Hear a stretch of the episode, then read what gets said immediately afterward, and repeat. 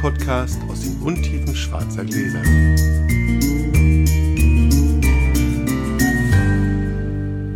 Hallo Sascha, Hallo Felix. du schraubst schon am Wasser. Schenk uns doch mal Wasser ein. Ich schenke uns mal ein, damit wir nämlich nicht nur Alkohol trinken.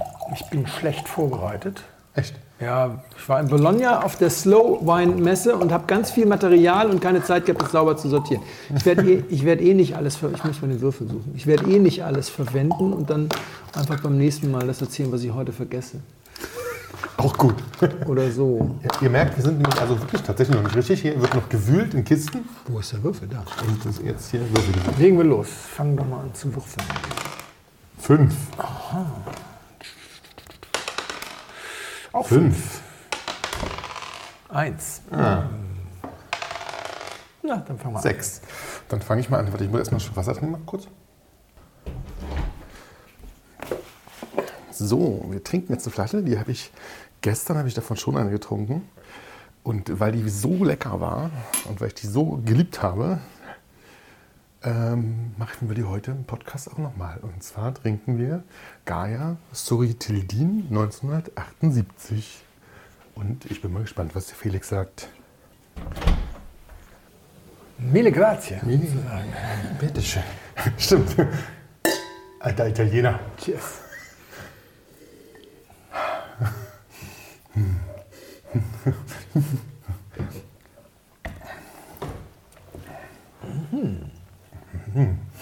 Eigentlich wollte ich heute. Ich muss das erstmal kurz genießen nochmal. Entschuldigung. Er versucht mich zu beeinflussen. Ganz bisschen. Quatsch. Niemals. Eigentlich wollte ich heute so ein bisschen über auch nochmal über, über Bewertungen, über alte Bewertungen reden und wie schlecht die manchmal sind und sowas. Und dann lief mir heute Morgen was über den Weg, dachte ich, nee, jetzt mache ich das. Da habe ich mich jetzt drüber ärgert, das mache ich jetzt. Rede ich drüber. ist raus. Wo, wo bin ich hier? Du kennst ja die Sendung mit der Maus. Ja. So, ich hab, am Wochenende habe ich die Sendung mit der Maus geguckt. Das war jetzt tatsächlich relativ, relativ Thema in den, in den Medien gerade. Und ich habe, also wie gesagt, Sendung mit der Maus geguckt und ich fand es so gut, ich habe die mit Edda tatsächlich zweimal geguckt. Ja? Und es ging tatsächlich um die Sendung mit Transmenschen. Ah. Die Sendung mit der Maus hat quasi einen Transmenschen gezeigt, der, den sie schon als Obdachlosen kennengelernt haben und ähm, so eine schöne Geschichte gemacht. Wirklich eine schöne Geschichte. Es ging auch nicht um irgendwie, es ging nicht um, also es ging um Geschlechtsumwandlung, ging es nicht und es ging auch nicht um Geschlechtsverkehr, nicht. Es ging einfach bloß um die, um das Sichtbarmachen von, also heute ist 31. Nee, heute, doch heute ist 31. Heute ist Tag der Sichtbarkeit für Transmenschen. Ah ja, das okay. wusste ich auch nicht, habe ich damit gelernt. Und die haben das schön gezeigt, schön, schön aufgemacht. Das war, Edda hat es verstanden mit Mhm. ihren sieben Jahren, alles gut. Ich fand die Sendung wirklich gut, haben sie wirklich toll gemacht. Und was, wa- warum ich jetzt darüber rede, ist tatsächlich, dass, dass unser allerliebster Freund Julian Reichelt sich darüber in brüstester Weise echauffiert hat, dass die Zwangsmaus, Ach stimmt, das habe ich gesehen. genau, dass, dass die Zwangsmaus sich breit macht und ähm, den Kindern Sachen vorsetzt, die, ja, die da nicht hinhören. Ja?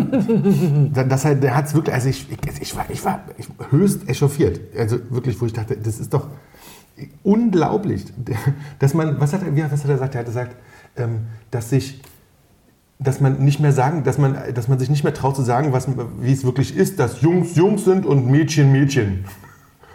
Das ist, fand ich ganz schön schwierig dafür, dass der Mann mal an der Spitze der Bildzeitung stand. Ja. Und demnächst an der Spitze seines eigenen Fernsehsenders. Da wird unser deutsches Fox News äh, äh, Das ist, also äh, ähm, gründen und leiten und äh, wird da agitieren und tun und machen und wird wahrscheinlich, aber auch wahrscheinlich auch Reichweite generieren. Ich denke es gibt auch. genügend Leute, die da so ähnlich denken. Und ich fand das so, das war wirklich so gruselig, ja, mit, welcher, mit, welcher, mit welcher Boshaftigkeit quasi der das äh, propagiert hat. Also ganz, ganz furchtbar. Und ich habe das mit Edda ja wirklich, wirklich gerne geschaut und wirklich gerne geguckt. Das war so eine richtig gute Sendung. Und das ist ja auch tatsächlich so entspannt und so schön, wenn ein Kind lernt, was es alles Verschiedenes gibt.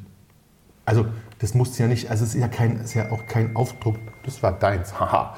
Das war noch nicht mal meins, sondern, ach doch, das war meins, Entschuldigung. ähm, kein Aufdoktrieren von irgendwelchen Meinungen oder sowas, ja, sondern nur zu lernen, es gibt halt einfach wahnsinnig viel auf dieser Welt. Buntes. Menschen, die sich als, äh, Männer, die sich als Frauen, nee, männlich geborene Menschen, die sich als Frauen fühlen oder die Frauen sind, ja, Schwule, nicht Schwule. Also es gibt halt wirklich alles und ich versuche halt, versuche halt immer, dass er das alles irgendwie sieht und versteht und sowas. Man muss ja nicht alles gut finden, ohne Frage. Ja? Man kann das ja alles für sich selber sehen, wie man das gerne möchte. Aber Ich glaube, dass. Ich- ja, ich, ich weiß gar nicht, kann man das. Kann man das gut und schlecht finden? Ich meine, man kann das, ich glaube, bei Herrn Reichelt geht es doch eher um die Verweigerung der Realität oder aus seiner Sicht ist es keine Realitätsverweigerung, aus seiner Sicht geht es darum, dass er sagt, vieles davon ist Mode eingebildet, gibt es gar nicht, ist gar nicht da und, und, und. Und indem man es so darstellt, erhebt man es in den, in den Rang einer amtlichen Wahrheit, deswegen auch Zwangsmaus und ach, diese ganze GZ-Geschichte ist ja alles Quatsch. Gruselig, wie Sache, Das ist alles ziemlich widerlich, ja. ja, ganz widerlich. Ich finde auch, ich, er, hat das, er hat das in die sozialen Medien getragen, Ja, ja, deswegen ja. wird es jetzt in den sozialen Medien, Breit also Diskutiert. diskutiert, genau. was aber wiederum wahrscheinlich von ihm Kalkül ist, weil dadurch, dass es dann so verkürzt wird, treibt es ihm Dargestellt auch wieder Leute in die Arme, weil was man auch nicht vergessen darf, ist, es gibt natürlich auch Menschen, die sagen, ich Alles möchte, Quatsch. nee, ich möchte in diesen Dingen komplett autonom allein entscheiden, wann mein Kind mit was in Berührung kommt. Ja, aber das, kannst, das ist ja aber auch Quatsch, weil das natürlich in der heutigen Zeit so oder so nicht funktioniert. Kommt so ein bisschen drauf an. Es kommt wirklich so ein bisschen drauf an. Bei uns zum Beispiel, also ich, das heißt nicht, dass ich mir die Position gemein mache. Ne? Ich meine, nur, Ja, ja, ja. Wo, wo, woher, wo, warum, was könnte sein Kalkül sein? Bei uns zum Beispiel hat das Thema Tod sehr früh eine Rolle gespielt, weil meine Schwiegermutter gestorben ist, da war Nele 15 Monate alt, das hat sie dann so irgendwie diffus noch mitbekommen. Und aber es war dann auch klar, dadurch, dass mein Schwiegervater sehr lange sehr getrauert hat, das hat sich dann in eine Zeit hineingezogen, in der sie dann auch durchaus klar erfassen konnte, was da ist. Und dann gibt es zum Beispiel, das gab es zu meiner Zeit auch noch nicht, ein tolles Buch, hat Opa einen Anzug an, heißt das. Ähm, da, wird, da wird der Tod erklärt für Ja. Kinder. Das ist ein wirklich gutes Buch, weil du als Eltern da echt ganz schön überfordert bist. Und das ist aber bei mir persönlich zum Beispiel so gewesen, dass der Tod ganz spät ins Leben eingetreten ist, weil in meiner Kindheit ist keiner gestorben, sozusagen. Und meine Eltern hätten keine Veranlassung gekauft. gehabt, hätten das Buch nicht gekauft. Genau, ja, na, logisch, ja. Da, da wäre es nicht gekommen. Und deswegen, ich glaube, das ist das, was jetzt einige Leute Reichelt in die Arme treiben wird. Nicht, dass, sehr, dass, dass jetzt die Maus das gemacht hat, sondern dass es sozusagen in diese Comfortzone hineingetragen wird. Ja, also du meinst, wo, wo andere Eltern sagen, ich würde es meinem Kind gern erst in drei Jahren erklären oder sowas. Weiß ja, ich nicht. Ja, Ist, also nochmal, nicht, dass ich da in irgendeiner Form irgendwas gut ja, ja, ich weiß. Meine Tochter hat ein Buch von ihrer Patentante geschenkt bekommen, das äh, über Homosexualität ging. Das hat sie in meinen Augen und in den Augen meiner Frau zwei Jahre zu früh geschenkt bekommen. Da haben wir was beiseite, beiseite, zwei Jahre beiseite gelegt und dann rausgeholt. Es ging Ja. nicht darum, dass nur weil wir dachten, das interessiert das Kind jetzt auch noch gar nicht. Also deswegen, das ist ja so dieses, was bei der Maus, wo alle sich aber davor setzen und keiner vorher in die Programmzeitschrift guckt, was kommt denn jetzt? Ja, und da wahrscheinlich der eine oder andere wirklich dann auch erstaunt war. Und ich glaube, das nutzt Reichelt jetzt mit dieser unsachlichen Diskussion in den sozialen Medien, weil das sind seine Fox News Zuschauer der Zukunft. Ja. Das ist aber das ist ja noch viel gruseliger, dass, dass, wir, das, dass wir uns das gleiche Volk ranziehen wie da drüben in, in, in den Vereinigten Staaten, unseren Ja. Freunden, wo, bei denen wir, naja, wirklich nicht viel Gutes lernen. Also, Aber, also wie gesagt, ich das, fand das ganz, ganz schlimm und es hat mich wahnsinnig aufgeregt. Ich hoffe ja tatsächlich, dass wir da nicht so hinmarschieren, nicht, dass wir wirklich so, ein, so, so, eine, so eine Spaltung in der Gesellschaft kriegen, die so hart und so sichtbar ganz weit oben ist, mit so, einem- mit so einem dämlichen Sender, der dann auch noch so, oder mit so einem dämlichen Schreihals, der dann auch noch so laut ist und auch noch so Reichweite kriegt und sowas. Ja, also bis jetzt geht es ja immer alles, finde ich. Also früher haben wir mit RTL und Vox und wir haben mal ein bisschen so rum, aber das war alles jetzt nicht schlimm. Es war nicht so politisch. Genau. Ja, wir, ich glaube, was uns einfach unterscheidet, ist, dass wir viel weniger von diesen Stockkonservativen haben. Das heißt, selbst wenn wir diese Spaltung hätten, wäre das eine 70-30-Spaltung, keine 50-50. Hm, okay. Eher, eher sogar eine 80-20-Spaltung. Und die Tendenz geht auch ganz klar, dass in den nachfolgenden Generationen immer weniger von den Ultra-Hardline-Konservativen dann entstehen. Nun ist es raus. Also die Sendung mit der Maus gibt es noch in der Mediathek bestimmt. Bestimmt. Guckt sie euch an, oder nicht? Ich sage, es ist ja auch wirklich immer ganz bequem, diese ganz komplizierten Themen, wenn das jemand professionell aufbereitet. Und das war das- genau. Und man muss das nicht selber machen, man kann das dann gemeinsam mit dem Kind gucken. Das ist ja wirklich Ich habe auch, ich, wie ich, ich, ich wusste, wie Streichhölzer funktionieren, habe ich bei der Sendung mit der Maus gelernt. Ja, also, Da muss man mal, und das Gleiche war, und mein Gott, das war eine wahnsinnig gut gemachte Sendung. Und wie gesagt, Ella hat es verstanden. Es war jetzt, also jetzt gesehen, hat sogar zweimal geguckt, weil sie gesagt hat, du, ich fand die ganz, ganz cool, Papa, gucken wir die nochmal. Also, wir wissen, dann ist es doch ja. total in Ordnung gemacht und total schön gemacht. Mehr davon. So, hier, mehr davon. Mehr davon, spannend, interessant. Der erste Schluck hat mich nicht abgeholt. Der war noch sehr unruhig. Ja. Ist der schon belüftet oder? oder? Ganz kurz, ja. Ich habe ihn zu Hause aufgemacht. Der hätte noch ein bisschen mehr gebraucht. Mhm. Ja, aber ich er musste schwenkt ihn sich halt, jetzt nämlich so ein bisschen zu ich mehr musste Harmonie. ihn halt herschütteln mit dem Motorrad. Ja, Das ja. ist, glaube ich, tatsächlich jetzt nicht das. Das, wäre ja, das hilft ja eigentlich beim Belüften. Ja, aber die Trübstoffe so und so. Und dann, ja. Wenn man da unfiltriert ist, hilft das natürlich vielleicht unter Umständen auch so ein bisschen die Trubstoffe gut zu verteilen. Mhm. Also eine leichte Klebstoffnase. Also die zarte Seelen wahrscheinlich ein bisschen stört. Mich Du bist keine sowas zarte nicht. Nee, nee. Also, doch, also, Also doch, ja, mich, schon. kann, mich kann das auch sehr schnell. Also ich mag diesen Acetaldehydgeruch nicht. So, Das hm, kann ich okay. überhaupt nicht, aber das ist es nicht. Ja. Also es gibt sozusagen dann zwei Arten von, von, von äh, Klebstoff, Mhm. wenn du so willst. Also Acetaldehyd habe ich eine Geschichte mit, weil man das, äh, bei, bei, wenn man Essig falsch macht, ich mache ja Essig selber, wenn man Essig falsch selber macht, Das ist man fetten- gut, ein guter Artikel, den man sehr gut bei Felix nachlesen kann auf dem Stimmt, Blog. wie man Essig macht, genau.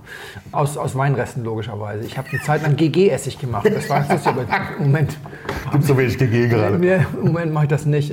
Aber es ist trotzdem so, das, was da reingeht, ist äh, eigentlich selten irgendwas unter 30 Euro die Flasche, was das in meine sehr, geht. ein sehr luxuriöser Essig. Schmeckt auch ein bisschen besser. Felix Ist würde den auch verkaufen fürs Fläschchen knapp 200 Euro. Das ist immer das, Es, ist, es, ist tatsächlich, es macht tatsächlich einen Unterschied. Es schmeckt tatsächlich. das ist der typische Brotmann-Essig. Das ist aber eine Marktlücke. Ich Also nehme ich nehme nur 10% für das. Für die, für, für Also wenn man den Wasser, wenn man den Wein nicht mit Wasser verdünnt, wenn man den Essig ansetzt, dann kriegt man diesen Acetaldehydton, der mir deswegen vielleicht auch immer so unangenehm ist, weil es immer bedeutet, Essig nichts geworden ist. Das vergessen du Seppel, du hast schon wieder vergessen zu verdünnen. ähm, das ist hier eher so ein, ein leicht anderer, also ein bisschen was davon, aber nicht so schlimm, vor allem weil da gar kein Essigton dabei ist. Aber halt schon, ich sag mal, zart beseitigt werden. Hui. Und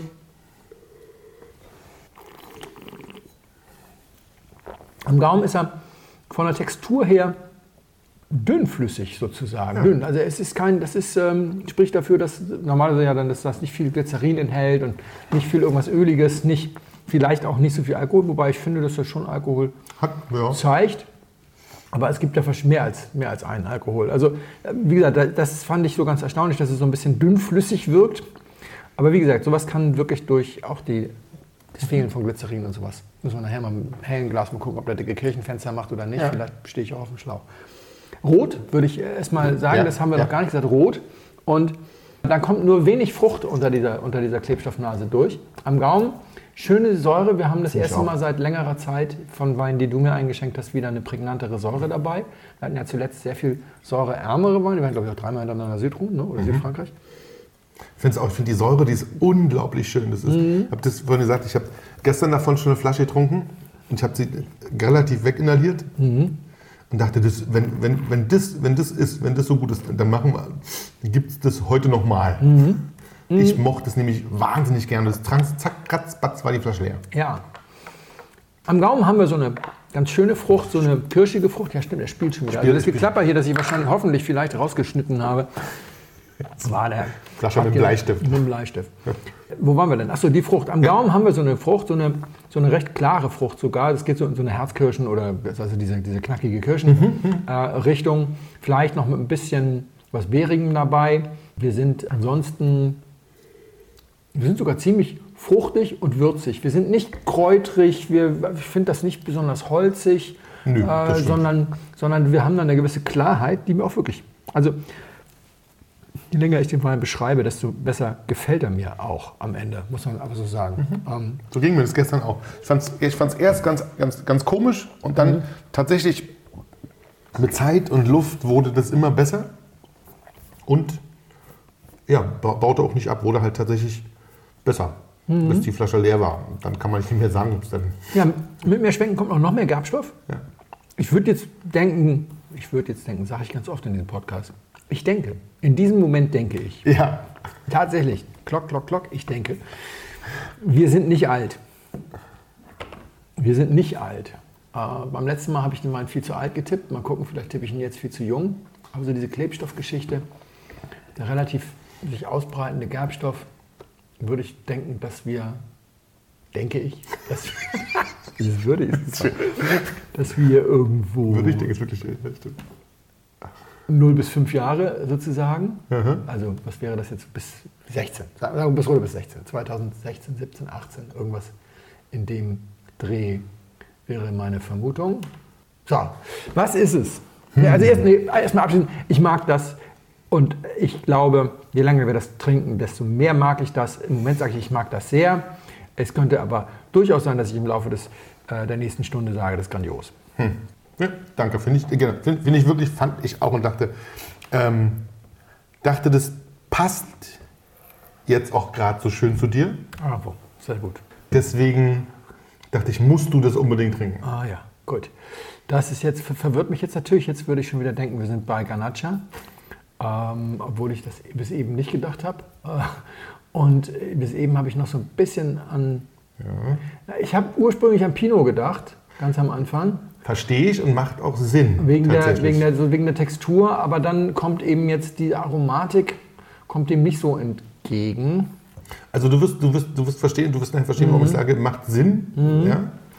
Und dann. Ist es aber nicht. Nee, habe ich mir jetzt daraus schon zusammengereimt. Regional, geografisch würde, bedenke ich, boah, das ist der schwerste Teil. Mhm. Das ist jetzt so einen leichten Natural Touch, weißt du, der so von überall, der so ein bisschen herkunftskaschierend, also ist aber vor allem in der Nase, äh, der so ein bisschen herkunftskaschierend ist. Das macht es so ein bisschen schwer. Die Nase fällt aus zu, zur Herkunftsbestimmung. Das stimmt. Ja, keine italienische Kitschkirsche, ja, kein, kein, äh, auch, auch was die Rebsorte anfängt, fällt die Nase einfach komplett aus. Du Ja, musst das das komplett anhand des Gaums machen. Und liebe Hörer, falls euch das noch nie so gegangen ist, kann ich euch nur eines sagen, das ist erheblich viel schwerer als andersrum. Ja, das stimmt. Dass man den Wein anriecht, was er ist, bevor man ihn überhaupt probiert hat, kann passieren. Dass man mit zugehaltener Nase sozusagen oder nur mit Klebstoff in der Nase irgendwie erschmeckt, was es ist. Wird schwer. Ich kann das nicht so gut, deswegen versuche ich es gar nicht erst. Also, das macht Sinn mit dem Pinot, Mhm. weil es Nebbiolo ist. Ah ja. Und zwar alt. Ach so, ja, alter Nebbiolo. Der natürlich dann sich ein bisschen annähert. Wenn sie richtig Ja, ja, eine gute alte Nebbiolo hast, nähern die sich den Pinot so ein bisschen an. Ja, wo kommt der Klebstoff her? Das, ja, dann hat er sehr, sehr lange überlebt. Dann, der Satz, der jetzt fallen würde, wäre, wer Gaia will, muss Gaia trinken. Mhm. Ja. Es ist Gaia, Aha. Suriteldin, Barbaresco, nee, ja, Barbaresco, Sorritildin. Ja, 1978. oh, das ist alt. Das ist alt, oder? Das ist alt. Und das, das mit, mit Kontext macht es tatsächlich einfach Ja, noch ja, mehr Spaß. und dann denkst du, das ist ein ganz junger, so ein Ja, leicht. Mensch. Ja, ja, ja, immer noch, immer noch Tannin da. Dass das mit Schwenken mehr wird, finde ich jetzt erstaunlich. ja. Ja, da hast 13 du hat Alkohol. Da hast du natürlich auch reichlich Depot aufgeschüttelt. Ja, ja, deswegen, 78. deswegen. Ja, der hätte natürlich klar. Mein Gott, wo hast du den denn her? Den gab es immer, also so alte Sachen findet man immer wieder. Das ist ja dann auch nicht toll. Du musst das halt bloß finden irgendwo. Ja. Und dann, Weil der das kauft ja keiner. Abhofpreis heute sind 400 Euro, glaube ich, Ja. für, so, für, für Sorritildin. Aber so alte Sachen kauft ja keiner. Gibt keine Bewertung Nicht, dafür. noch, noch mehr, glaube ich sogar. Oder gucken, gucken wir gleich mal nach. Mal gucken. Ich glaube 470 sogar oder sowas. Ja, 78 ist natürlich sehr, klar, ist ja auch wirklich ein, Ris ein Risiko. Also das kann auch der mausetot Mau- sein. Mausetot sein. Ja. Ja. total. Aber es ist halt wirklich, achso, wollte ich, wollte ich gleich Mhm. gucken. Nick. Das ist aber geil, ich, weil das war, das war so schön. Das war ja, du bist ja auch gerade so ein bisschen in diesen Richtungen unterwegs und so. Ja, ja. ja. Und das ist so, also du kannst die Sachen einfach schön lange liegen lassen. Bei manchen jedenfalls. Ja, das kommt, glaube ich, total auf den Jahrgang an. Ja, das- ne? das stimmt. Da wirklich mehr als irgendwo sonst. Soritildin, Jahrgang 18. Oh, deutscher Preis 521 Euro. Ja, das war der so auf die Schnelle. Dann lief mir eine 470, glaube ich, ganz richtig so irgendwie. Das kann aber auch sein, dass es letztes Jahr ja war. Ja, durch, durch, also die Durchschnittspreise so, so um die 400 bis 500, ja. Ja, ja, ja. Wahnsinn. Total. Vielen Dank. Sehr gerne. War mir eine Freude. Wir trinken Paul Klüver Seven Flags Chardonnay 2018 aus dem Ergental in Südafrika. Sehr zum Wohl. Das Sehr zum Wohl. Wahrscheinlich der erste Schluck ist erstmal den anderen wegspülen. Uh, ist aber schon mal schön in der Nase.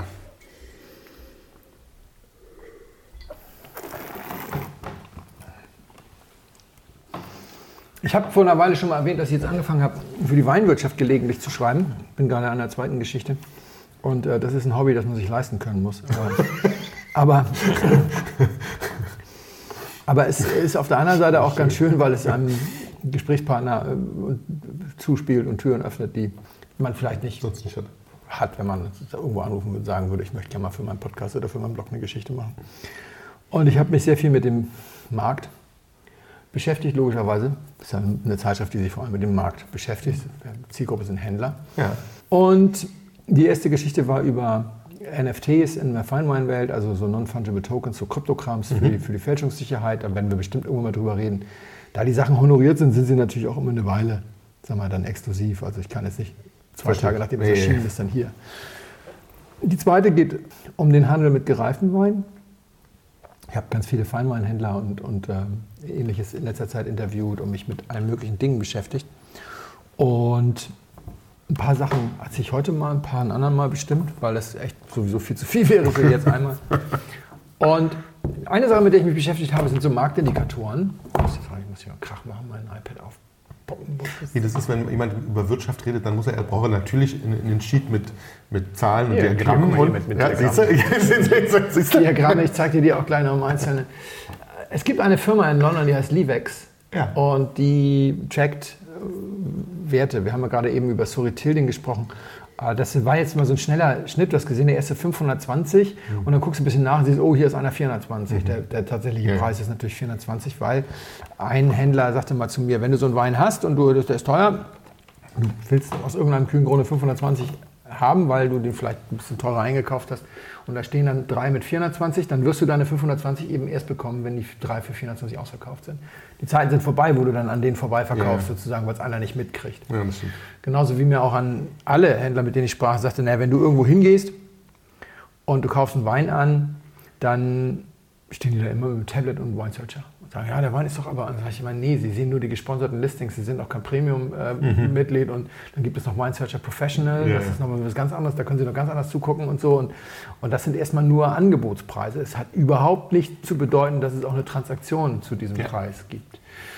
Livex ist eine Company in London, die hat auch eine, Handlungs-, eine Handelsplattform. Da handeln, die ist in Deutschland quasi irrelevant. Alle, mit denen ich gesprochen habe, arbeiten da nicht mit. Allerdings würden da auch wirklich große äh, Sachen gehandelt. Da werden zum Beispiel die äh, Premier Cruise in OHKs nur gehandelt. Also Einzelflaschen werden da kaum gehandelt. Da, auf dieser Plattform werden die großen Dinger geschoben. Dinger geschoben, wenn, Okay. wenn so ein halber Container von London nach Hongkong geht oder sowas. Die haben entsprechend Transaktionsdaten. Die machen aber auch Indizes, mit denen sie die Märkte abbilden. Und ihre wichtigsten Indizes sind der Livex 1000. Das ist quasi ein Index von 1000 feinen Weinen und wie sie im Markt sich entwickeln. Und dann gibt es Unterindizes, da gibt es Feinwein 50, das sind die absoluten Super-Ikonen. Der Feinwein 100 ist so ein No-Frills, das sind, glaube ich, einfach nur die 100 meist gehandelt und das sind zu 99 Prozent Bordeaux. Und dann gibt es Investables und dann gibt es Länderindizes. Da gibt es Rhône, da gibt es Burgund, Rhône 100, äh, dann Burgund 150, Italien 100, Champagner 50, Bordeaux Legends 40, das sind dann Ja, das sind 45 Moutons und sowas, ne? und äh, Rest of World 60. Und um so ein bisschen in die Presse zu kommen, machen die dann einem immer mal so Pressemitteilungen und äh, jedes Jahr zum Ende des Jahres auch eine Betrachtung darüber, wie sich der Markt so entwickelt hat. Da kam sie dann letztes Jahr raus mit Fine Wine Welt ist super, ne? Fine Wine Market 21, es explodiert, ist alles super. Alle vorherigen Rekorde erst in 2020 aufgestellt, sind 2021 noch überholt worden und der Feinweinmarkt hat besser performt als das Gold und diverse Aktienindizes. Die müssen immer ein bisschen Klar. weil, damit sie ihre Daten irgendwie verkauft kriegen, weil tatsächlich hat Gold im Jahr 2021 eine negative Performance von minus 3,82 Prozent hingelegt. Naja, dass man das jetzt schlägt. Okay. So, okay. Aber was sie letztes Jahr gemacht haben, das fand ich sehr dankenswert, wenn man sich damit ein bisschen beschäftigen kann, ist, sie haben dann auch eine 10-Jahres-Übersicht gemacht. Sie haben also alle ihre Indizes normalisiert auf 2011 und haben dann, also auf Ende 2011 und haben dann auf äh, Ende 2021 die Sachen indiziert. Und zehn Jahre Gesamt-Livex, also alles, was so getrackt wird, hat 100% Performance hingelegt über zehn Jahre. Das ist normalerweise, man denkt, 100, oh, das ist 10% pro Jahr. Nee, ist natürlich weniger wegen dieser Zinseszinseffekte, aber Tatsache ist, es ist weniger als der DAX. Ich bin kein Super-Experte. Ich habe ein paar Jahre lang Börsenzeitschriften gelesen, selber meine, mein, mein Geld investiert und auch Einzelwerte mal gekauft. So weit bin ich gegangen. Ich habe nie mit Futures und sowas ge, ge, gezockt. Äh, Ich verstehe ein bisschen was davon, seitdem ich irgendwie einen Großteil unseres Geldes im Moment in Immobilie gesteckt habe, habe ich den Rest dann in so KI-Lösungen äh, gepackt. Die schicken mir jetzt immer noch so Marktberichte, die lese ich auch immer brav mal. Also ich bin kein Guru, um Himmels Willen, aber ich kann schon irgendwie so ein bisschen so Analysen lesen. Diese Analysen hier sind immer ganz lustig, weil diese Livex-Analysen sind immer nur, ja, und dann wurde da das getradet, dann wurde da das getradet, dann wurde da das getradet. Nicht, wir verzeichnen eine verstärkte Nachfrage nach Burgund, Cotonou aus den chinesischen Ja, ja. Provinzen, bla bla bla, sowas nicht, weil das wird nichts wird allgemeinert und es wird vor allem nie aus einer vergangenen äh, Transaktion auf eine zukünftige geschlossen. Warum erzähle ich heute nochmal? Aber nur mal so zur generellen Performance, also 100% für die Livex 2011, das ist jetzt nicht so toll, zehn Jahre, wie gesagt, schlechter als der DAX. Aber vor allem, es wird komplett ähm, gezogen vom Burgund. Das Burgund hat eine Performance von 270 Prozent, also oder auf 270, also 100 Ja. ist der Indexwert, also um 170 Prozent Steigerung und davon eigentlich ein Großteil äh, auch erst in der zweiten Hälfte der Dekade. Die erste Hälfte der Dekade war Feinwein irgendwie flach wie ein Brett, nach rechts, da ist nichts passiert. Außer die Märkte Rhône, Rest der Welt und Bordeaux 500. Die sind sogar leicht ins Minus gegangen in der ersten Hälfte, haben sich dann so ein bisschen erholt und haben insgesamt 30% Performance auf 10 Jahre.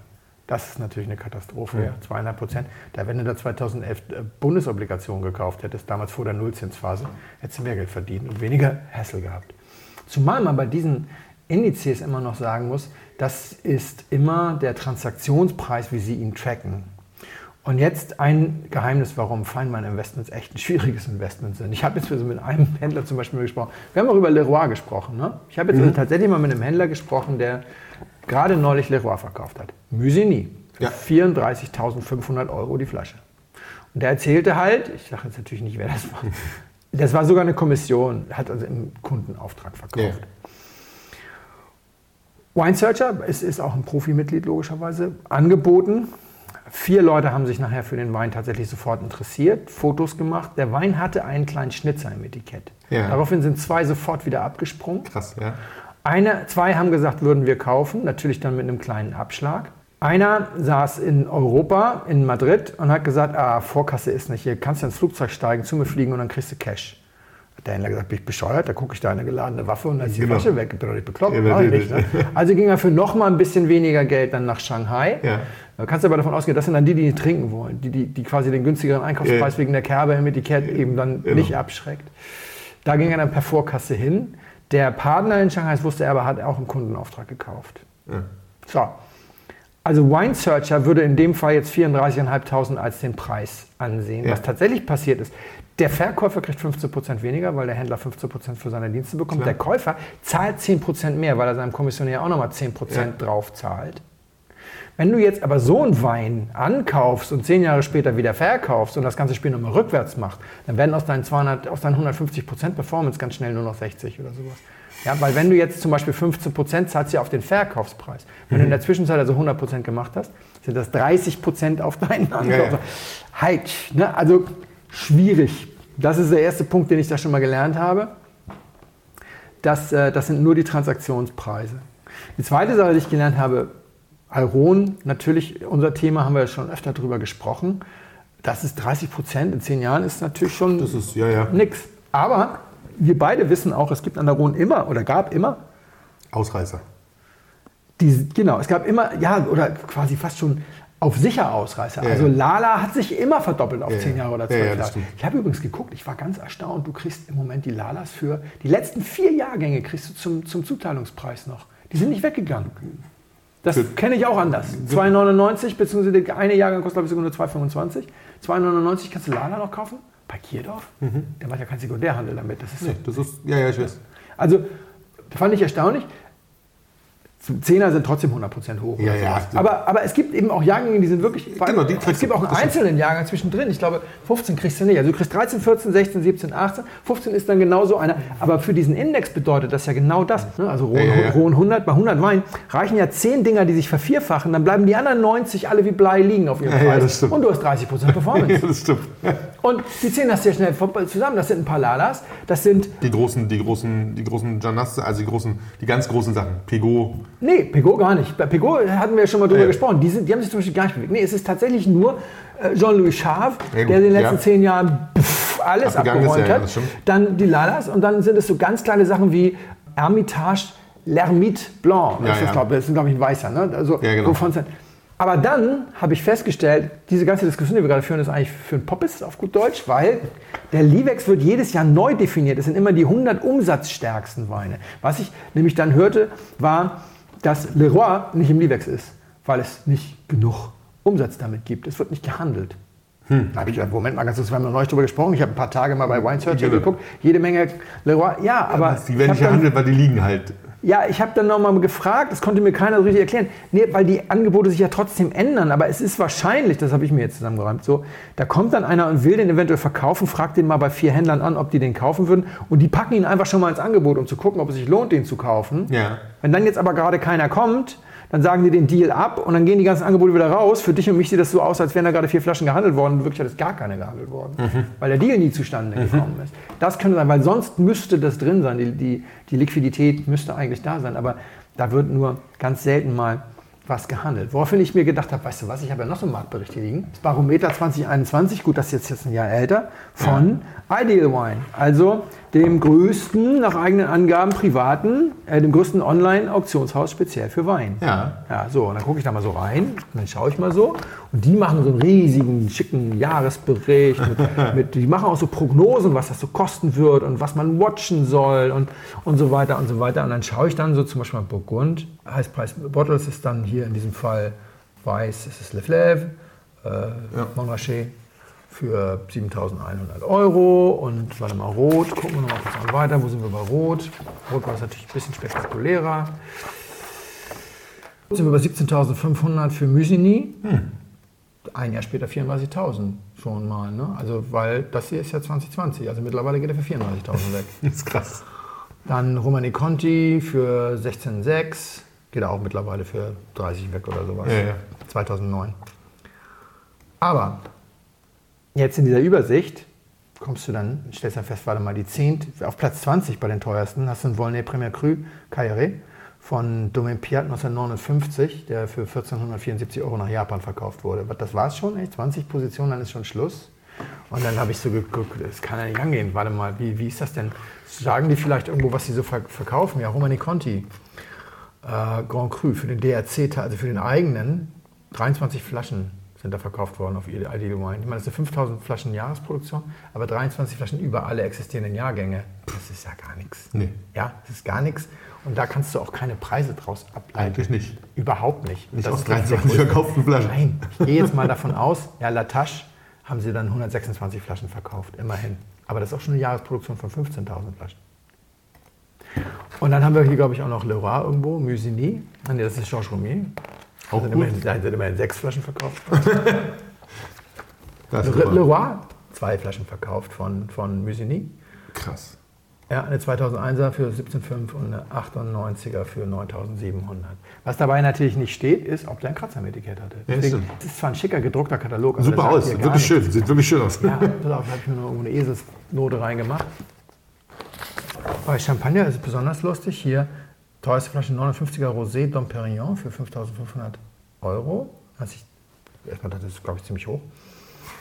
Es ist immerhin dann doch eine Flasche Clos du Menil, und zwar ein 79er, auf der ganzen Plattform im ganzen Jahr 2020 versteigert worden. Eine. Eine. Hm. Was auch interessant ist, was du hier manchmal hast, ist zum Beispiel bei Pegau, Ja. Da Capo, 16er, für 600 dann so weggegangen. Natürlich in China, Ja.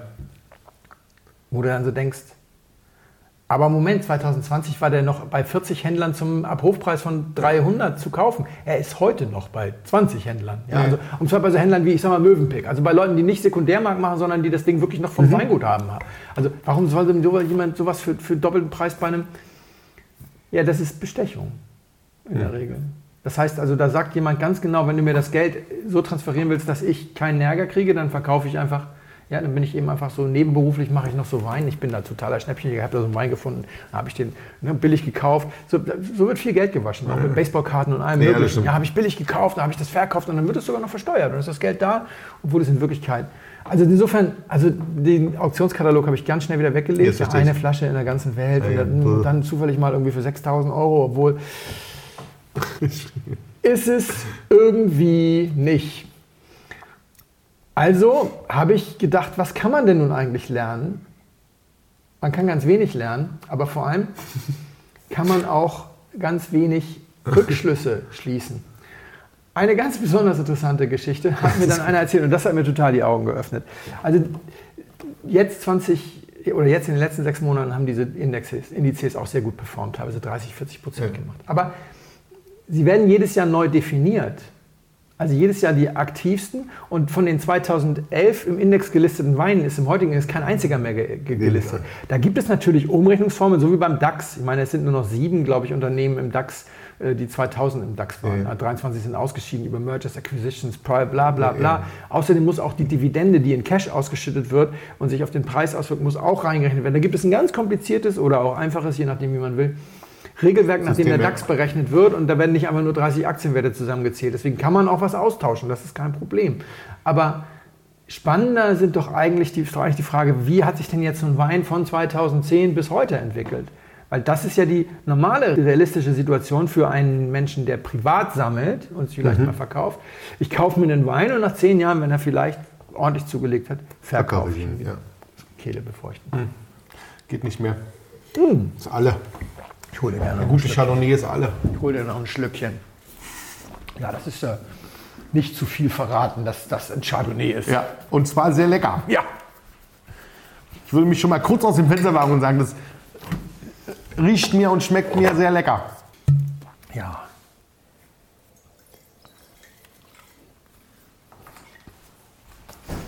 Und es riecht, als hätten wir es schon mal getrunken. Haben wir wahrscheinlich nicht, sonst würdest du es nicht einschenken.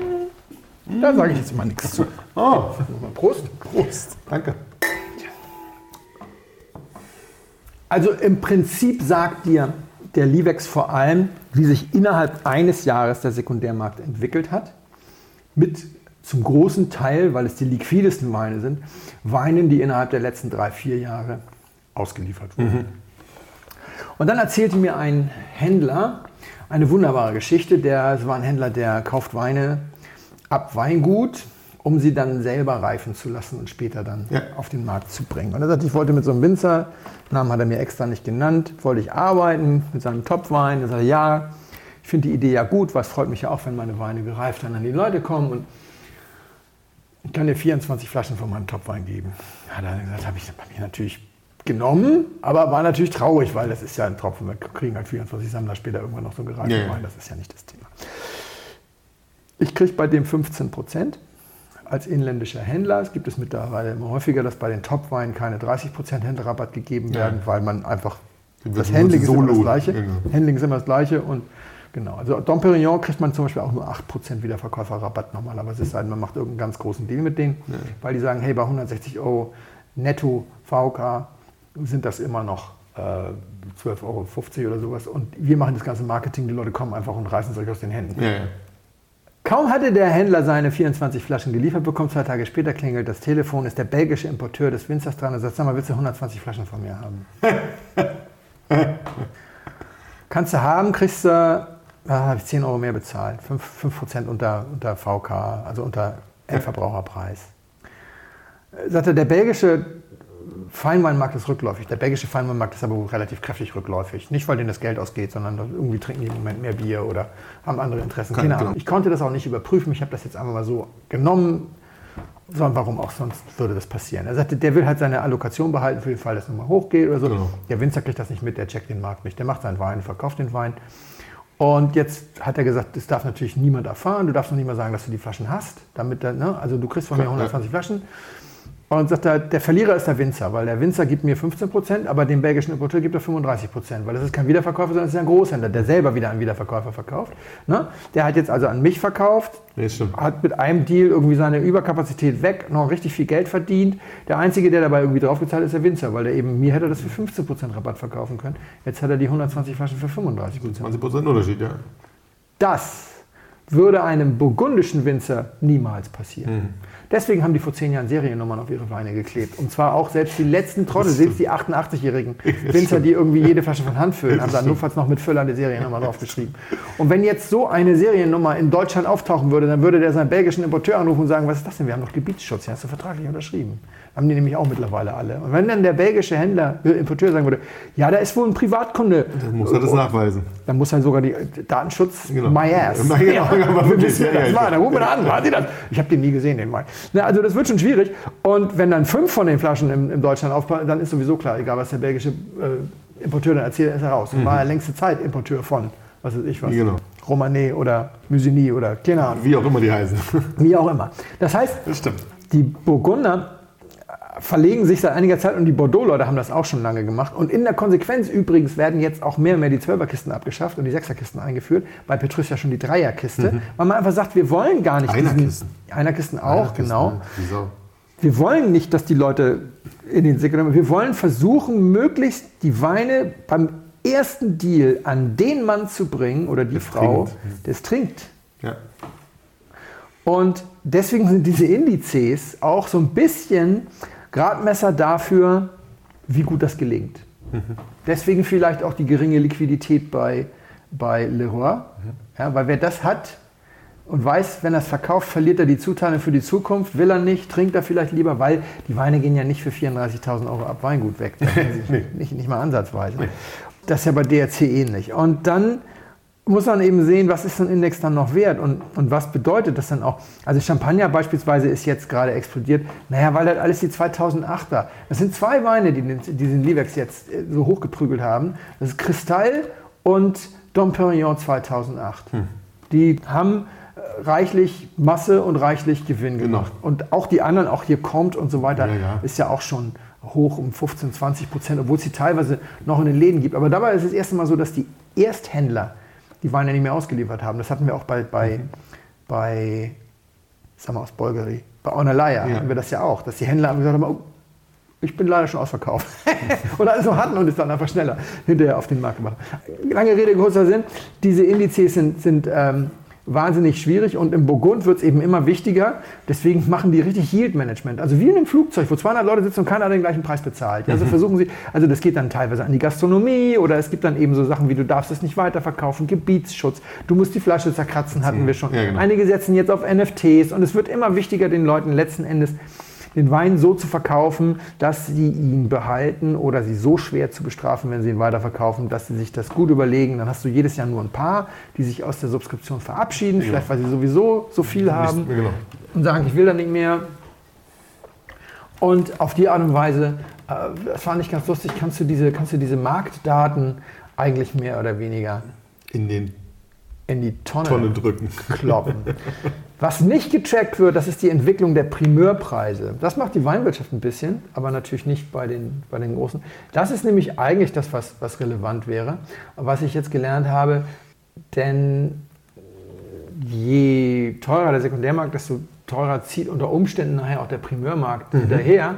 Und dann hast du eben genau das. Wenn dann die Primeurpreise so hoch sind, dass es sich nicht mehr lohnt, damit zu zocken, Ja. dann kaufen wirklich eben nur die, die für den Preis dann auch noch trinken würden oder die, die sagen, ich brauche es aus Portfoliogründen oder sonst Genau, was. stimmt, ja, ja. Und dann unterbleibt der Sekundärhandel eben, eben auch. So, letztes Thema äh, in dem Zusammenhang, was ich noch gelernt habe, ist, eigentlich ist der Sekundär-Feinweinmarkt gar kein. Also ein Markt ist ja mehr als nur ein Haufen Datenpunkte. Okay. Ja, was ich anfangs sagte. Also weil jetzt das passiert, passiert dann das. Üblicherweise, wenn das und das passiert, passiert auch das und das. Also in einem klassischen Markt. Wenn die Automobilindustrie ihre Ergebnissaison einläutet, dann weißt du, du musst auf die Stahlwerte gucken, weil wenn viele Autos verkauft werden, wird viel Stahl nachgefragt. Ja, klar. Das ist einfach miteinander Ja, gekoppelt. Flug, äh, Fluggesellschaften und Tourismuskonzerne. Es gibt einfach Verkettungen und so weiter. Eine der Überschriften bei einer dieser vielen Marktanalysen war, die Premier Grand Crus haben sich komplett abgekoppelt. Und das habe ich mir dann mal angeguckt, weil ich ja selber äh, auch wieder was subskribiert hatte. Das stimmt. 100 Jahre lang konntest du davon ausgehen, wenn die Premier Grand Crus in den Wert steigen, es gibt eine Gruppe von, dir brauche ich das nicht zu erklären, aber für, es gibt eine Gruppe, die heißt Super Seconds. Das sind normalerweise Deuxième Crus, zweite Crus, die so gut sind wie erste.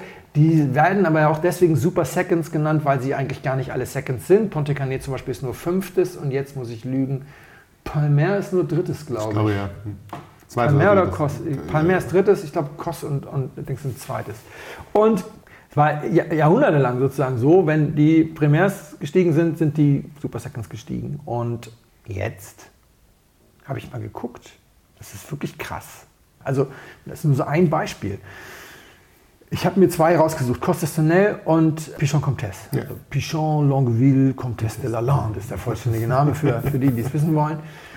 Jetzt aktuelle Subskription, 180 Euro, 190 Euro und 200 Euro respektive, so in dem Dreh. Also Mhm. kostet ein bisschen billiger und in der zweiten Tranche.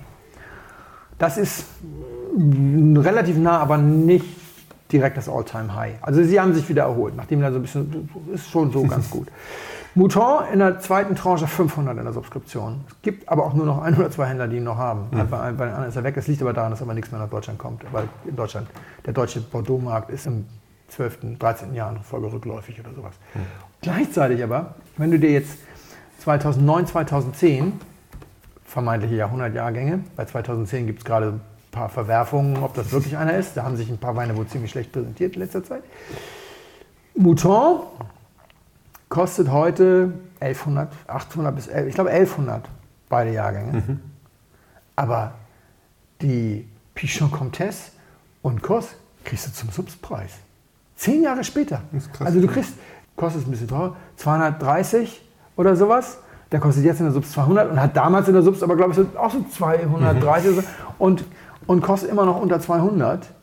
Beide Jahrgänge, also 9, 10, aber jetzt auch eben aktuell die, die Subs, wo du so denkst, so okay, also völlig abgekoppelt und vor allem keinen Gewinn mehr zu machen. Ja, ja. Ja? Also nicht im Zweitmarkt, ja. Ja. Und zweimal gar nichts, gar nichts zu holen. Die, aber vor allem auch die Frage, warum soll ich das denn jetzt kaufen? Das stimmt. Warum soll ich jetzt subskribieren, wenn ich in zehn Jahren, zehn Jahre näher an der Trinkreife, die sind Genau. noch zwei, dreimal nachprobiert, deswegen sollte man vielleicht nicht zehn kaufen, sondern neun. Aber, aber neun ist halt nach wie vor einen tadellosen Ruf. Warum soll ich das denn jetzt subskribieren? Also komplett Ja, losgelöst. kaufen, ja, ja. Nur, in dem Augenblick, wo ich jetzt sage, Leute, braucht ihr nicht mehr zu subskribieren, ja, kannst du davon ausgehen, passiert irgendwo was, bam, sind alle Su- Super Seconds mega gestiegen oder sowas. Weil es gibt keine Gesetzmäßigkeiten. Die andere Geschichte, nämlich total spektakulär. 2009 und 2010 war so ein Doppeljahrhundertjahrgang angekündigt. Wie gesagt, zum letzten Mal. Die Bemerkung 2010 steht gerade schwer. Fragezeichen In der hinter. Kreide. 2009 fing an mit Megapreisen. Ich hatte 2009 als Geburtstag meiner Tochter, habe ich auch schon hundertmal erzählt, zwölf Flaschen von Ponte Canet subskribiert für 119 Euro. Dann wurde mir die Subs gekürzt. Ich habe bei dem Händler auch nie wieder gekauft, weil 14 Tage nachdem mir die Subs gekürzt wurde, tauchten auf einmal beim selben Händler meine Flaschen sozusagen auf für 219 Euro. Na, sah, wir haben doch noch mal eine Zuteilung bekommen, ja. Von- Ganz bestimmt. Genau. Ja, von mir, Leute, von mir. Nicht vom Kommissatur, von mir. Weil ihr mich von 12 auf 4 gekürzt habt. Aber diese 218 Euro, die galten acht Jahre lang, die sind das Zeug nicht losgeworden. Und jetzt habe ich geguckt, im Moment, also das ist heute wahrscheinlich schon wieder anders, weil wie gesagt, man kann von nichts auf nichts schließen. Aber als ich das hier vorbereitet habe, habe ich mal geguckt, in ganz Europa kein einziges Angebot für Ponte Canet 2009. Die waren so froh, dass sie nach acht Jahren das Zeug endlich los waren für ihre 220 Euro, die sie dann alle aufgerufen haben, dass sie das also wahrscheinlich nach Hongkong geschafft haben. In Hongkong hast du jede Menge Angebote für 220 Euro. Das würde jetzt aber bedeuten, mit Einfuhrumsatzsteuer und Dings würdest du hier 280 oder so zahlen. Würde ja eigentlich Zeit sein, mal jetzt für 260 oder so in Europa ein Angebot zu geben. Die haben, glaube ich, alle die Schnauze so voll, dass es gerade keiner macht. So. Was da nämlich reingehauen hat, und zwar auch für die anderen Weine, war 2009 war gerade schön in der Auslieferung und war irgendwie dick und alle machen mit Preisen und so weiter. Da kommt die Nachricht, 2010 ist noch viel besser. Alle Preise im Sekundärmarkt festgetackert. Keiner rührt sich, bis ich was sage. Ja, gezeichnet Robert Parker. Und dann kam, glaube ich, wenn ich es richtig erinnere, war 2009 der Weinjahrgang bis dahin mit den meisten 100 Pack, ich glaube 34 Weine mit entweder 95 bis 198 bis 100 oder glatt 100. Und dann kam 2010 und hatte, glaube ich, nochmal einen mehr oder sowas. Oder einen weniger. Egal, auf jeden Fall nochmal so ein Ding. So, die Preisentwicklung müssen wir jetzt, ich äh, erzähle eh schon zu lang. Also das ging in so eine Richtung, wie man sich das vorstellt. 2018, Jahrhundertjahrgang. Alle Preise gehen gerade wieder mal so ein bisschen spazieren in die Höhe und so weiter und so weiter. Mittendrin, Stopp, 2019, nächster Jahrhundertjahrgang. Was ist die Reaktion von Mouton? Hat sich einfach verdoppelt. Völlig ohne Sinn. Warum hat sich Mouton denn jetzt auf einmal im Sekundärmarkt, ja, wo alle sagen, 19 ist noch mal so gut und normalerweise würdest du erwarten, es bleibt jetzt alles so. Warum geht es denn von 400 auf 800? Und ist jetzt schon, glaube ich, bei 900, weil jetzt ist ja dann, ach übrigens, 20 ist der dritte Jahrhundertjahrgang gleich noch hinterher in der, in der Geht Kritikermeinung. das Mouton hoch 1200. Wird mal Aber vielleicht, warum? keine Ahnung. Warum? Meine, Ja, in der. Subs sind wir jetzt bei 500 immerhin. War, glaube ich, in der ersten Tranche 400, jetzt, jetzt 500. Das heißt, die sind auch, auch nur in anderen Abführungen nah am All-Time-High. Also nach der Historie sozusagen gibt es überhaupt keinen Grund, warum Mouton 2018 jetzt erheblich über Subs liegen sollte, geschweige denn verdoppelt. Ja, Und das könnten wir, das Spiel könnten wir jetzt noch eine ganze Weile Keine spielen Gesetzmäßigkeit. Ja. keinerlei Gesetzmäßigkeiten und mittlerweile nicht mal mehr innerhalb einer Gattung. Also die Super Seconds bewegen sich gar nicht und Mutor macht so viel Geschichten. Wird uns deswegen, die Themen werden uns nie ausgehen. Ich habe glaube da, noch- auch. ich hab da noch so ein paar Sachen auf Lager. Jetzt reden wir mal über den Wein. Also wir sind Chardonnay Mhm. und Weiß. Wir sind kräutrig, bisschen butterig, aber schön. Hat Mhm. einen wahnsinnig guten Zug. Ich mag das echt gern. Wie gesagt, ich sag's nochmal, es riecht und schmeckt, als hätten wir es schon mal getrunken. Ja, Ehrlicherweise. Und ich habe vorhin schon die ganze Zeit ganz am Anfang überlegt, was ist es, was ist es, was ist es? Ich komme nicht drauf. Ich, ich finde es großartig.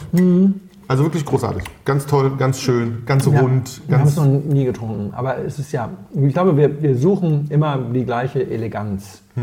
Es ist elegant. das stimmt. Ganz, ganz tolle Säure. Ich weiß zufällig den, den Analysewert 6,4 Säure bei 1,4 Gramm Restzucker. Die sind natürlich nicht stehen gelassen, sondern die sind dann einfach übrig geblieben. Spontan vergoren im Fass, also nicht in dem extra Gärständer und dann ins Fass, sondern in den Fässern vergoren, in denen er auch gereift ist. Und der Winzer erzählte mir, das fand ich ganz interessant. Er sagte, wir haben eine relativ faule Kellerflora. Der Wein hat fast vier Wochen gegoren. Und in so kleinen Fässern werden die Weine beim Gären sowieso nicht warm. Das sind 300 Liter Fässer. Werden die Weine sowieso nicht so warm, anders als bei großen Tanks. Je größer der Tank, desto wärmer, desto dringender musst du kühlen. Deswegen werden Barriques in der Regel auch nicht gekühlt beim, beim Vergären. Und dann, wenn das auch noch so langsam passiert, sagt er, dann gärst du da bei 14, 15 Grad. Und es ist einfach so, dass du weniger Holzaroma extrahierst, wenn der Wein kühler vergärt. Habe ich klar. drüber nachgedacht. Aber muss macht man Sinn. tatsächlich, ja. Macht, macht doch Muss Sinn. man auch nicht für studieren. Muss man nicht für studieren, genau. Sagte, Also wir haben sowieso immer nur entweder das House-Toasting, also das Toasting, was die, was die äh, Küfer für ihre Weine selber empfehlen, also für ihre Fässer selber empfehlen, oder wenn die keine Empfehlung aussprechen, dann immer mal light, also wir sind nie dick getoastet, dann sind das auch nur 25% neues Holz. 28% in diesem Fall. Aber das heißt nichts anderes als das es sind 3000 Flaschen, dass bei der Küvettierung nicht alles genommen wurde und dass der Anteil, der dann Ja. Neuholz hat, waren 28 Prozent. Und ich habe es deswegen reingenommen, weil ich erzähle gleich noch ein bisschen was über den Winzer. Ich habe mich heute Morgen eine Stunde mit ihm unterhalten, weil mir nämlich dazu einfiel, weil dieses wahnsinnig teure Burgund, was uns immer wieder, was wir viel öfter machen sollten, was uns immer wieder entfällt, ist, es gibt so viele gute Alternativen auf der Welt, die ziemlich preisgünstig sind. Und gerade bei Burgund Weiß ist es ja so, dass die, die noch die Keller voll haben, uns immer erzählen, nichts ist wie Burgund Weiß. Aber nichts wird in den Blindproben so oft durchgereicht. Also in diesen, nicht, nicht erst im Judgment von Paris, sondern auch generell. Burgund Rot lange nicht so. Ja, ja. Also Burgund Rot behauptet sich in der Regel und die Leute wissen vor allem auch immer, die Juroren, deswegen sind sie schon gar nicht mehr in der Lage, ne- neutrale Urteile zu finden. Das ist der Burgunder und das ist der deutsche Spätburgunder, Ja. das ist der Italiener, das ist der Neuseeländer oder sowas. Ne? Bei Burgund-Weiß ist es ja häufig so, ja, das ist der zugeholzte Kalifornier. Nee, ist leider der Burgunder. Da hatte mir Paul Klüber, das ist Paul Klüber, ist das, und mit dem habe ich heute Morgen telefoniert. Und Paul sagte dazu, ja, weißt du, was der Grund ist? Dadurch, dass der Boden so teuer ist, bei den großen Lagen, haben die meisten Winzer nur noch ein oder zwei Zeilen. Ja. Und das passt in ein Fass. Und dann musst du dich entscheiden, neu oder nicht neu. Ja, du kannst nicht 50% neu machen, wenn du nur ein Fass hast. Ja, das stimmt. Und ich habe acht Fässer. Ja. Und deswegen mache ich zwei neue. Und dann habe ich Spielmasse. Und mit der Küvettierung kann ich dann variieren, so Genau. zwischen 22 und 28 Prozent kriege ich locker hin. Habe ich so noch nie dran gedacht. Ja, das stimmt schon. Klar, sagte, wenn die ein Fass machen, ist das Fass neu. Wenn sie zwei Fass machen, ist vielleicht eins gebaut. Hast du trotzdem noch 50 Prozent neues Holz. Mhm. 25 Prozent. Dazu müssten die vier Fässer Monrashi machen, macht aber keiner. Ja, Also gut, wir, wir spielen jetzt vielleicht noch nicht in der Monrashi-Liga, aber ich finde, wir sind, also auf jeden wir Fall sind sehr, sehr, sehr, gut. sehr auch. elegant. Ja, finde ich auch. Sehr gut. Ich hole mal das Fläschchen. Ja.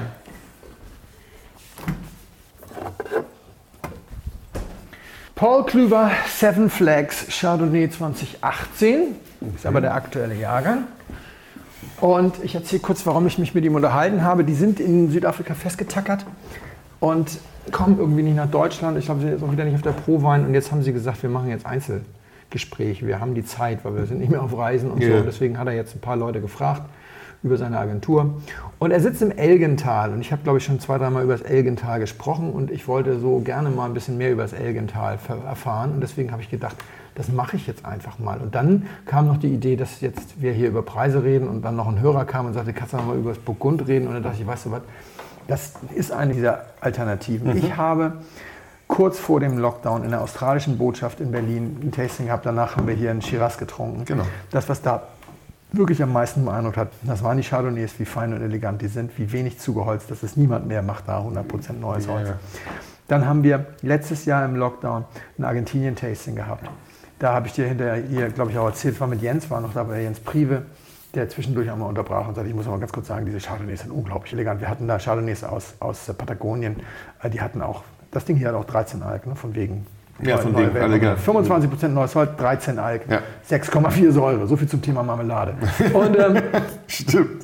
Und da war bei den Argentiniern waren die, waren die Chardonnays auch schon so fein. Und du bist ja auch so ein Fan von White Bones und Ja, White ja, Stones und so. genau. Das, ist, das hat alles so wenig mit dem Kalifornien. Genau, zu tun, wie man es denkt. Ja, wie man's Oder denkt. der Kongskat, der damals so kräftig war. Ja, das, ja, ja, genau, das ist es halt das, nicht. Das, genau. das ist auch nicht mehr. Aber auch in Genau. Kalifornien gibt es mittlerweile viele, Total. die nicht mehr so kräftig sind. Und im Gegenzug haben wir das eine oder andere Burgund im Glas gehabt, was mit 100% neuem Holz und viel Nutella und allem drum und dran irgendwie daherkam, wo ich so dachte, so, naja, also müsst ihr euch nicht beschweren, wenn das in der Blindprobe Kalifornien gehalten wird. Ne? Und da denke ich immer so, das kostet 50 Euro, das ist nicht geschenkt, Natürlich aber, nicht, aber ist auch wirklich gut. ja, das ist genau Ja. das. Also, weil wenn ihr für 50 Euro, letztes Mal Preise, ich habe dann mal geguckt, was kriegst du denn für 50 Euro eigentlich noch? Oh, das hat sich aber geändert. Das stimmt. Keiner trackt die Primärpreise. Ja, ja. Im Meursault kriegst du ja nur noch Negosware für 50. Ja.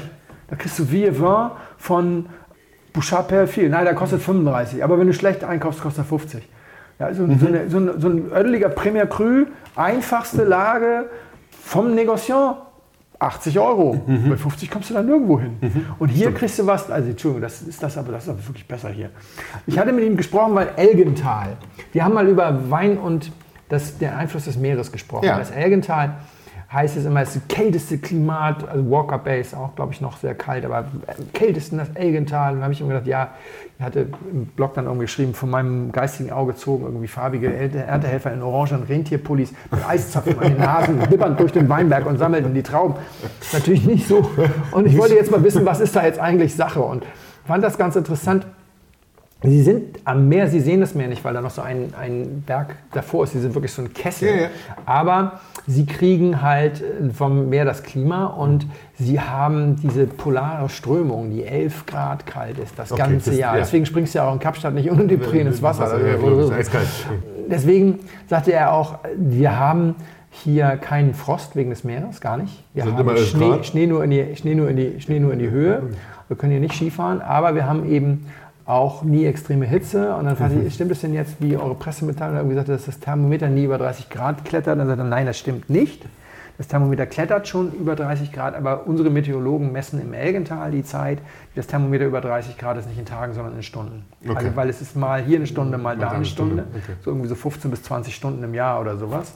Okay. Dann ist es der größte Ort für Apfelproduktion. 60 Prozent der Apfelproduktion wird in Ergental gemacht. Die machen übrigens, das fand ich auch lustig, die machen 500 Tonnen Trauben und 5000 Tonnen Äpfel. Also die, ma- die, machen, die machen auch Äpfel, haben noch 200 Kühe. Und, Sehr geil. und dann erzählte er, er hat im, im Apfelproduktionsbereich angefangen, als ist der Sohn Paul, also heißt genau wie der, wie der Großvater das gegründet hat, Paul Klüver Junior natürlich. Da ich habe in der Apfelproduktion angefangen und dann habe ich die Finanzen des Gesamtunternehmens übernommen. Und dann habe ich mich einmal durchgearbeitet, habe ich meinen Vater angerufen und gesagt, Papa, das Weingut müssen wir sofort zumachen. Das ist ja völlig ineffizient.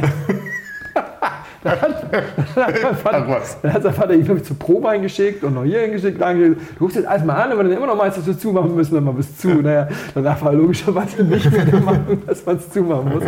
Aber das ist so ganz interessant, wie unterschiedlich das ist. Ähm, so die, die, die, Ab, die Abläufe. Hat mir auch, ein paar Maschinen, ein paar Fotos gezeigt. Das ist das Schöne, wenn du so ein Videocall machst. Ja, ja, klar. Das ist aber nur One-to-One, also es war noch ähm, jemand von, von, vom Distributor dabei, um ein paar technische Fragen für den deutschen Markt zu beantworten. Wenn er der hatte so ein paar Fotos gezeigt von, von den Apfelsortieranlagen, das ist eine völlig andere Dimension. Ja? Also was, was da so durchläuft und dann dieses bisschen, dieses bisschen Wein, die machen halt wie, was, 150.000 Flaschen oder was war das? Weiß ich nicht. Also es ist nicht, nicht wirklich groß. Sie sind im deutschen Markt so aktiv, weil deutsche Vorfahren, er ist mit einer deutschen Frau Ja, verheiratet, die sind deswegen viel, weil viele von den guten Südafrikanern, auch von den guten Argentiniern, auch von den guten Australiern, ja. kriegst du hier nicht. Also deswegen weiß. Distribution durch Eggersohn, das heißt, das kriegst du also auch wirklich an allen Ecken und Enden. Äh, wenn mal jemand wieder versucht ist, 50 Euro für ein Chardonnay auszugeben und sich wieder übers Burgund ärgert, dann kann er das mal versuchen. Unbedingt. Also das wirklich. ist äh, in meinen Augen echt was wert. Ja, Dankeschön.